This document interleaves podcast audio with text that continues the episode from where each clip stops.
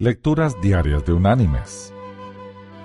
La lectura de este día es tomada del libro de los Hebreos. Allí en el capítulo 12 vamos a leer los versículos 1 y 2, que dice,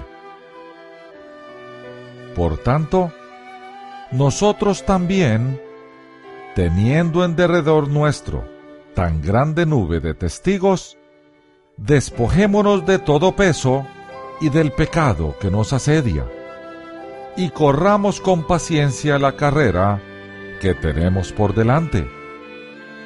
Puestos los ojos en Jesús, el autor y consumador de la fe, el cual por el gozo puesto delante de él, sufrió la cruz. Y la reflexión de este día se llama Águilas Pescadoras. El canal de televisión National Geographic presentó un programa que mostraba cómo hacen las águilas para atrapar peces en los lagos. Vuelan muy alto sobre el lago y su visión es tan aguda que localizan con facilidad al pez que quieren pescar. Al verlo, doblan las alas hacia atrás y se lanzan directamente hacia él a gran velocidad.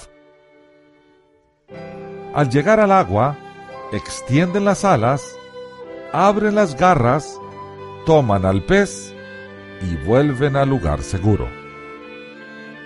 En este programa, mostraron una película que presentaba un hecho poco común. Un águila se sumergió para atrapar al pez, pero el pez era muy grande.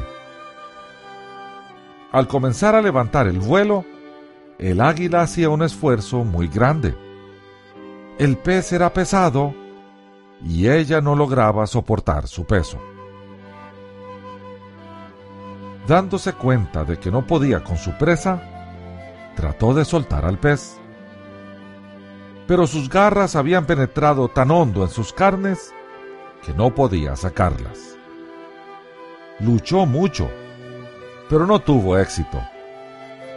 Comenzó a caer al lago ahogándose, porque no pudo librarse de la casa que había atrapado.